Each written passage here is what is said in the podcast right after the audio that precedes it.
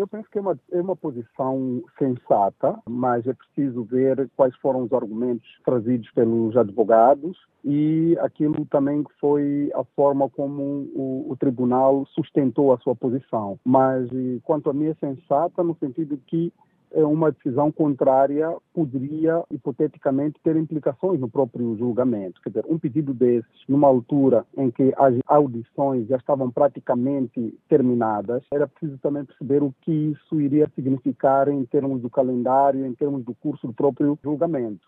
Ah, é compreensível a, a, posição dos advogados e eu olho isso dentro de uma estratégia ah, de defesa que teve outros contornos e eles também, em função disso, foram se reposicionar. Este juiz já conhece o processo da ponta a outra e chegar a essa altura, trocá-lo, é preciso perceber o que, é que isso poderia significar. Os advogados afastados alegam que o juiz da causa não tem sido imparcial na condução do julgamento. Concorda com esse posicionamento? Bom, esse é um caso bastante complexo, com diferentes nuances, em termos também da natureza dos próprios intervenientes, tanto os advogados como os, os argumentos estão a ser eh, julgados. É um caso que tem um interesse mediático muito grande, tem implicações econômicas, políticas e até sociais. Então, eh, seria muito estranho se o curso desse julgamento, quer dizer, fosse tão consensual, tão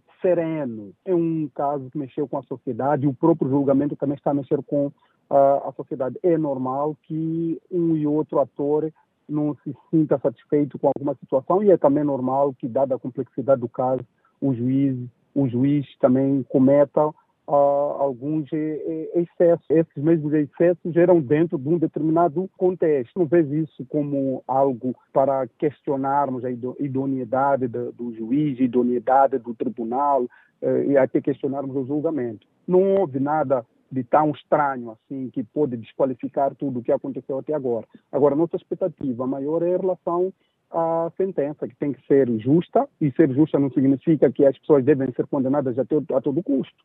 Tem de ser condenada à medida daquilo que é a sua responsabilidade e aqueles que, que se é, verificar que não, não tem nenhuma implicação no caso, não é porque o caso tem uma dimensão política que todos devem ser condenados. A escolha de Efigênio Batista para este caso foi encarada com algum ceticismo e, desde o princípio, não reuniu consenso.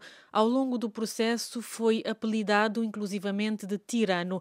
Já na reta final do julgamento, como classifica a conduta do juiz? Uh, bom, esse é um caso que tem uma dimensão política muito forte, olhando para a natureza do, dos atores, dos valores envolvidos. E me parece que também a estratégia de ataque e desgaste de parte a parte se revelou, inclusive da própria ordem de advogado, que nós, como sociedade, tínhamos uma expectativa muito grande que seria talvez um ponto de equilíbrio, mas também acabou sendo desgastante até para a própria ordem dos advogados. Houve excesso de parte a parte, que me pareceu é que um, PGR, nesse caso o Ministério Público, é que me pareceu ser um dos atores que esteve mais sereno em termos do exercício do seu papel houve excessos, sim, que me pareceram ser mais do, do, do, jeito, da personalidade e ambiente de tensão que o próprio julgamento foi tendo por parte do juiz.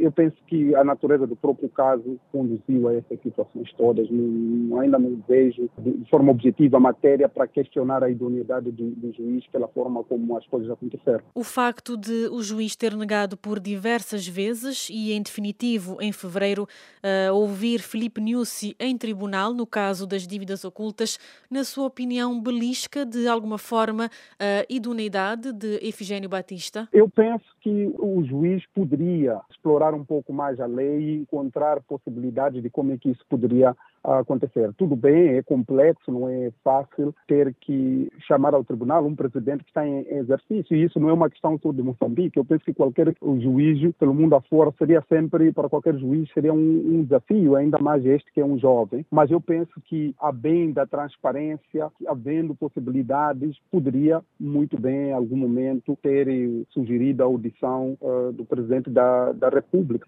mas isto não é algo que se tratar de, de, de ânimo leve. De facto, o julgamento termina com essa, esse questionamento sempre, né? Ainda fica essa questão que vai sempre ficar como um pendente nesse julgamento.